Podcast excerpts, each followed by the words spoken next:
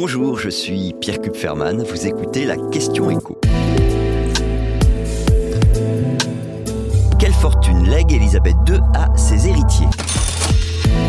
Déjà, pour répondre à cette question, il faut distinguer le patrimoine de la couronne britannique et le patrimoine personnel de la reine. Le premier est la propriété de l'État, donc on ne peut pas en hériter. Cela dit, bon, ce patrimoine qui est estimé à 28 milliards d'euros, il garantit quand même des revenus, des royalties, terme est plutôt bien choisi, au monarque du pays. Et puis donc il y a le patrimoine personnel. Ce qui appartenait en propre à Élisabeth II, entre 400 et 430 millions d'euros selon les sources, c'est-à-dire quand même très nettement moins que le duc de Westminster et sa famille, 13e plus grosse fortune du pays, dont le patrimoine est lui estimé à plus de 11 milliards d'euros. Alors, ces 400 millions d'euros de patrimoine privé, c'est quoi? Bah, beaucoup de biens immobiliers évidemment. Vous avez euh, le château familial où Elisabeth II s'est éteinte, Balmoral, et puis aussi cette très grande maison située au nord de l'Angleterre, Sandringham House. Mais en dehors des biens immobiliers, vous avez aussi une très précieuse collection de timbres que la reine tenait de son grand-père et dont la valeur atteindrait les 120 millions d'euros. Et puis enfin, bah, des bijoux et des œuvres d'art. Alors, qui hérite de quoi? Parce que tout ne va pas revenir à Charles.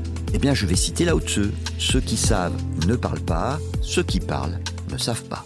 Testament d'Élisabeth II est un secret très très bien gardé. On le saura peut-être un jour, mais dans très très longtemps.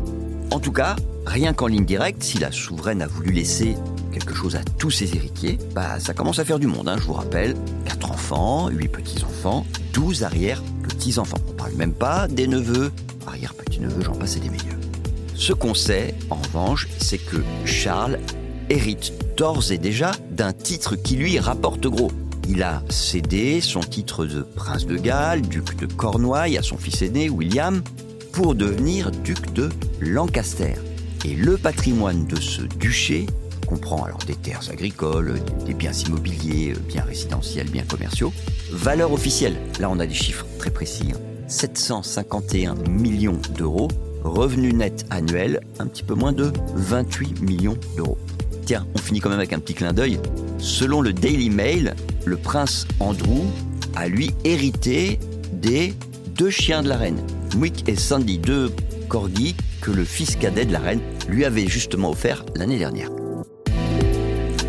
Vous venez d'écouter la question écho, le podcast quotidien pour répondre à toutes les questions que vous vous posez sur l'actualité économique. Abonnez-vous sur votre plateforme d'écoute préférée. N'hésitez pas non plus à nous laisser une note et un commentaire. À bientôt.